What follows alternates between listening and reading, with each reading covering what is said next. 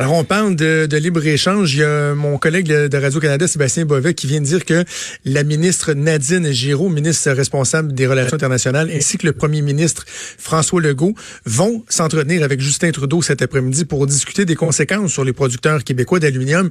C'est intéressant ce mode parce qu'il y a une rencontre qui est prévue vendredi en personne entre Justin Trudeau et François Legault. Mais là, on voit qu'il y a une espèce de sentiment d'urgence qui les mène à s'entretenir euh, dès aujourd'hui sur euh, cette question-là et sur les conséquences.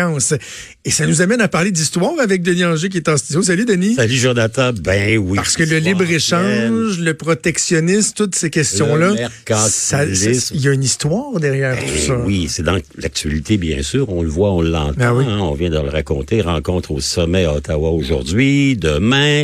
Signature hier d'un nouvel, d'une nouvelle entente de libre-échange entre le Canada, le Mexique et les États-Unis. On n'en voulait pas de ça. Hein. Vous savez que l'entente de libre-échange entre le Canada, le Mexique et les États-Unis, ALENA type 1, ça remonte quand même à un bon moment. Ça remonte à 1994. Ça s'inscrivait, ça, dans la grande tendance de libre-échange, de libre-échangisme euh, des années 80-90. On s'en souviendra. Brian Mulroney était à l'époque le premier ministre du Canada, irlandais euh, d'origine, le petit gars de Bocomo, comme il disait lui-même. Et à Québec, en 1987, il y avait eu un sommet avec lui et le président Reagan. Reagan, qui était aussi d'origine irlandaise. Et les plus anciens s'en souviennent peut-être. Au Grand Théâtre de Québec, il y avait une soirée de gala. Reagan, Mulroney avait chanté ensemble When Irish Eyes Are Smiling. Ben oui. il y a des images d'archives Exactement. Je sais pas, ça sonnait un peu faux, mais quand même. Et on avait dit, c'est le sommet du trèfle, hein, le Shamrock Summit entre les deux chefs d'État d'origine irlandaise. C'était en suivi la conclusion de l'entente de libre-échange entre le Canada et les États-Unis. Euh, évidemment, au Canada, on a apprécié beaucoup dans certains milieux et pas du tout dans d'autres, notamment le monde syndical, les gens qui croyaient à la spécificité canadienne.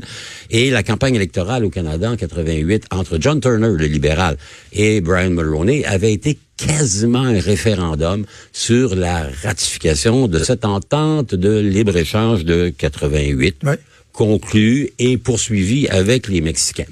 Mais le libre-échange, ben, ça remonte bien plus loin que ça, euh, Jonathan. Il faut ah dire que, ben oui, vous savez, les premiers Européens arrivent en Amérique au 17e siècle. Les Français s'en viennent créer la Nouvelle-France. Et déjà, à cette époque-là, on a ce qu'on appelle du protectionnisme économique. Donc, on dit aux colons canadiens, ben, si vous voulez avoir du rhum, il faut payer. Hein, il faut ajouter une taxe, hein, finalement, qu'on appelait les droits d'accise. Hein. Les droits d'accise, ça, c'est appliqué un peu partout et les gens font pas toujours la nuance. C'est quoi l'accise? C'est quoi la douane?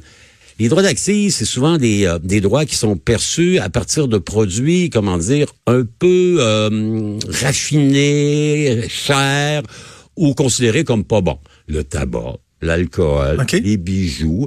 Au Canada, évidemment, notre plus gros droit d'accise, il est appliqué sur l'essence. Hein. Ah oui, la fameuse taxe d'accise sur ben l'essence. Oui, ben oui, ça, on la voit pas, mais quand vous faites le plein, il y a toujours 12, 14, 18 cents qui s'en va en droit d'accise. Et ça s'applique non seulement pour les produits qui sont importés, mais aussi pour les produits qui sont produits ici. Ensuite, vous avez les droits de douane. Les droits de douane, ça, c'est les tarifs douaniers sur les produits qui sont importés. Je reviens à la Nouvelle-France, donc on applique déjà à l'époque des droits très lourds sur alcool et autres produits considérés de luxe, et on applique aussi des droits très lourds sur les fourrures. Vous savez que l'économie ici, elle est construite sur le roi Castor. La Nouvelle-France, elle s'est construite sur l'exportation de la fourrure de castor pour faire du feutre. Le feutre de castor, d'ailleurs, à l'époque, il est très couru, il est très vendu, il se vend la peau des, la peau des faufounes sur le marché européen. Et donc, euh, on va appliquer, d'ailleurs, déjà des droits. Lorsque les Anglais arrivent, on dit ouais, les droits, nous, on n'est pas trop trop pour ça, donc on va abolir tous ces droits-là. Mais assez rapidement, dès 1774, par un acte qu'on appelle l'acte de Québec, on réintroduit des droits alcool, tabac, fourrure, parfum, produits de luxe. Comment ils contrôlaient ça à l'époque? Tu sais, je veux dire, aujourd'hui, tu rentres dans un pays, normalement, tu passes par une douane parce que tu vas arriver par la route, par le, chemin de fer, par les airs. Mais à l'époque, là... Ils arrivent en bateau. Ah, il y a quelqu'un qui dit Hey, ah, stop, stop, stop, stop, stop, stop. Exactement, quand vous arrivez par Qu'est-ce que exemple, dans bateau? dans le port de Québec, l'immeuble de la douane, d'ailleurs, il est encore là, c'est un bel immeuble avec un dôme qui est dans le vieux port de Québec.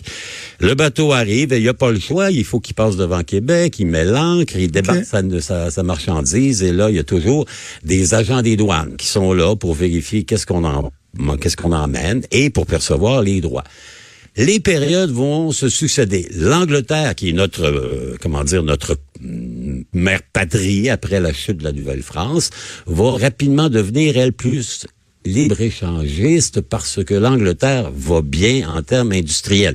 19e siècle, révolution industrielle, les Anglais ont besoin notamment de notre bois, construire les navires, et ils ont une grosse industrie qui permet de produire à meilleur marché les produits manufacturés. Donc, ils veulent envahir le marché. Donc, ils deviennent assez rapidement les ténors du libre-échangisme en disant, ben, quand vous avez, vous, la capacité, c'est un peu comme les Américains. Vous savez, pendant très longtemps, pendant après la Deuxième Guerre mondiale, les États-Unis sont la grosse économie du monde et eux, ils sont plutôt libre-échangistes parce qu'ils produisent à meilleur marché, plus grandes conditions, Ah oui? avec des meilleurs prix, ils vont, comment dire, occuper les marchés. Donc l'Angleterre va dire, ben nous, on devient plutôt libre-échangiste et ça va faire un peu de difficulté au Canada parce que le Canada compte beaucoup, notamment sur le marché britannique. Donc si on ouvre les frontières britanniques à tous les produits, les pauvres Canadiens qui envoient du blé, qui envoient du bois, auront moins d'avantages. Et évidemment, quand vous êtes libre-échangiste au Canada au 19e siècle, ben, il y a le voisin américain. On sait que les États-Unis, évidemment, il y a la guerre de sécession qui ralentit l'économie, mais tout de suite après, ils deviennent progressivement la première puissance économique mondiale. Au Parce Ca- que, tu sais, je- pour que les gens comprennent la dichotomie dans le libre-échange, c'est que tu as des entreprises, mettons ici, qui ont tout intérêt à ce que le, le- le commerce soit facilité parce que ils vont se baser sur les exportations. Tout à fait. Mais tu as d'autres entreprises qui, elles, sont moins concurrentielles que des entreprises à l'étranger parce que, Exact. par exemple, les volumes de production vont être plus importants qu'eux ont pas avantage à ce que les importations soient augmentées. Donc, c'est tout ça le point d'équilibre. Il y a des gagnants, il y a des perdants. Tout à fait, euh. Et, et on va avoir des mouvements qu'on va appeler des mouvements protectionnistes. hein. Ouais. Par exemple, au 19e siècle, au début du 20e siècle, euh, comment dire, l'industrie canadienne qui émerge un peu. On commence, par exemple, il y a une famille qui s'appelle la famille Massé. Massé qui va devenir Massé Harris, qui va devenir Massé Ferguson. Ils font d'assez bons produits euh, comment dire, d'exploitation agricole. Mais ils sont sur le marché canadien, puis ils sont menacés par les géants américains, donc ils vont devenir protectionnisme. Euh, 19e siècle, 20e siècle, les libéraux, eux autres, ils sont à cette époque-là les partisans du libre-échange avec les États-Unis, ce qu'ils appellent la réciprocité. On dit, regardez là, on n'applique pas de droits de douane sur vos exportations américaines au Canada, mais en contrepartie, vous devez nous ouvrir vos marchés. Ah oui. Assez curieusement, ce sont les libéraux qui sont les libre-échangistes et les conservateurs sont contre, parce que les conservateurs sont pour beaucoup le parti des petits entrepreneurs, des petits manufacturiers qui, eux, craignent que l'invasion des produits américains à bon marché vienne couper leur marge de profit. Vous savez, les États-Unis de l'époque, c'est comme la Chine d'aujourd'hui. Ils produisent plus, à meilleur marché, ils ont plus d'abondance et ils menacent l'économie canadienne.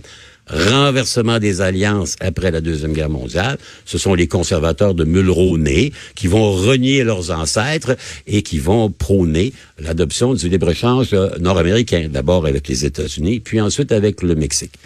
Actuellement, ce que l'on a, ça n'a rien à voir avec des choses euh, fondamentales, sinon euh, les impressions du président actuel de- des États-Unis, Donald Trump. Euh, L'accord de libre-échange Canada-États-Unis marchait plutôt bien depuis 1994. Lui arrive au pouvoir il y a deux ans et dit c'est un accord qui est injuste, inacceptable. Les pauvres Américains, euh, ils se font avoir là-dedans. Ils se font pas avoir par le Canada. Honnêtement, Jonathan, le Canada là-dedans a toujours été un bon partenaire. hein? On est toujours un bon partenaire. On est un pays, comment dire, un peu sans histoire et sans littérature, pour paraphraser euh, Lord Durham. C'est vraiment les Mexicains qui posent problème parce que avec le libre-échange nord-américain de 94, les grands entrepreneurs américains se sont dit aux États-Unis, mon travailleur de l'automobile me coûte le tiers de ce qui me coûte aux États-Unis. Il n'y a pas de syndicats, il n'y a pas de droits sociaux, il n'y a pas de fonds de retraite. Donc, on a assisté à une délocalisation, notamment de l'industrie automobile, mais de toute l'industrie de l'assemblage. À l'époque, il y avait Philco, il y avait RCA Victor. Les grandes compagnies américaines d'électronique aujourd'hui sont toutes basées au sud du Rio Grande parce que là-bas, les conditions salariales, c'est un peu comme la Chine. Hein. Ce sont des gens à bon marché qui sont pas très loin de nous.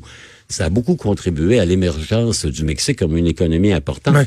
Actuellement, les gens se disent, bah, le Mexique, c'est quoi? La tequila, les sombreros, euh, les mariachis, puis les vacances au bord de la mer. Mais c'est aussi 125 millions d'habitants. C'est la population hispanophone la plus importante au monde. C'est en train de devenir parmi les 12 plus grandes économies mondiales. Ils sont tranquillement en train de supplanter le Canada. Ils sont en train de nous dépendre. Et ça va arriver. Exactement, c'est inéluctable. Donc, Trump dit, c'est pas juste, il faut corriger ça. Essentiellement, l'effort se fait sur les Mexicains et les Mexicains ont un peu capitulé. On le voit dans l'accord de ce ALENA numéro 2. Puis par la bande, ben, il y a des dommages collatéraux pour euh, les Canadiens. Les Canadiens avaient déjà des problèmes, notamment avec le bois d'œuvre, on s'en souviendra. Les Américains nous accusaient de donner aux compagnies forestières des droits d'exploitation tellement bon marché que le 2 par 4 Canadiens vendus aux États-Unis se vendaient beaucoup moins cher que... Un dumping. Exactement. Il y a eu là-dessus où le Canada s'est un peu foiré. Euh, évidemment, on l'a vu aussi avec la gestion de l'offre. Hein. Mm-hmm. C'est Maxime Bernier qui va se réveiller dans son son, son comment dire, son, son sommeil beauceron. Euh, la gestion de l'offre, c'est beaucoup les produits laitiers. Hein. Vous savez qu'au Canada, on garantit des prix aux producteurs de lait, de beurre, de fromage. Et les Américains disent c'est pas juste parce que en finançant les producteurs laitiers, vous faites en sorte que les produits canadiens soient moins chers. Et en plus, vous bloquez l'accès au marché canadien à nos produits américains que nos fabricants de fromage voudraient bien investir. Je suis pas sûr. Moi, il y a 300 bons fromages canadiens et je suis pas sûr que les Canadiens et les Québécois actuellement sont prêts à, comment dire, assister à une invasion de cheese whiz américains ou de Velveeta ou de cheddar suppose. Voilà un peu le contexte. Et évidemment, ben, M. Trump, il parle fort, il met le point sur la table, il gueule. Et le Canada n'a pas vraiment le choix. 80% de nos échanges commerciaux se font encore avec les États-Unis, notre gros voisin du Sud. Je parlais de, de, l'équilibre. Tantôt, souvent, les gens entendent parler de, la balance commerciale, c'est-à-dire qu'on fait euh, la différence entre la valeur de ce que vous importez, la valeur que, que ce que vous exportez. Et lorsque votre balance est grandement négative, c'est-à-dire que euh, l'autre pays vous vend, vous vend, vous vend, vous vend, vous vend, vous vend, vous vend, vous vend, qui est à nuire à certaines industries chez vous, mais que vous, vous lui vendez pas mal moins, ça devient désavantageux. Et là, c'est ce que les États-Unis reprochent au Mexique. Exactement la mouche du coche de M. Trump. Hein. il fait toujours On peut le comprendre, avec tout le monde. Ben, un peu. Il dit, ben oui, mais il faut protéger les industries américaines, les manufactures américaines, les, les syndiqués, puis les travailleurs américains, puis les fonds de pension américains. Il l'a fait. Il le fait avec la Chine systématiquement. On le voit là, depuis des mois, des mois et des mois. Et là, ben, il y a décidé que son deuxième ennemi, c'était les Mexicains.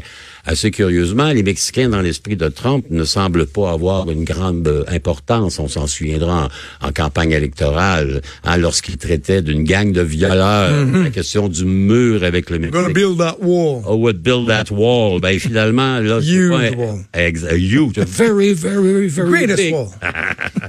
Euh, finalement, le mur qui est en train d'abattre, c'est le mur euh, des euh, transactions douanières. je pense que c'est plus intelligent que de travailler avec un mur en acier puis en béton.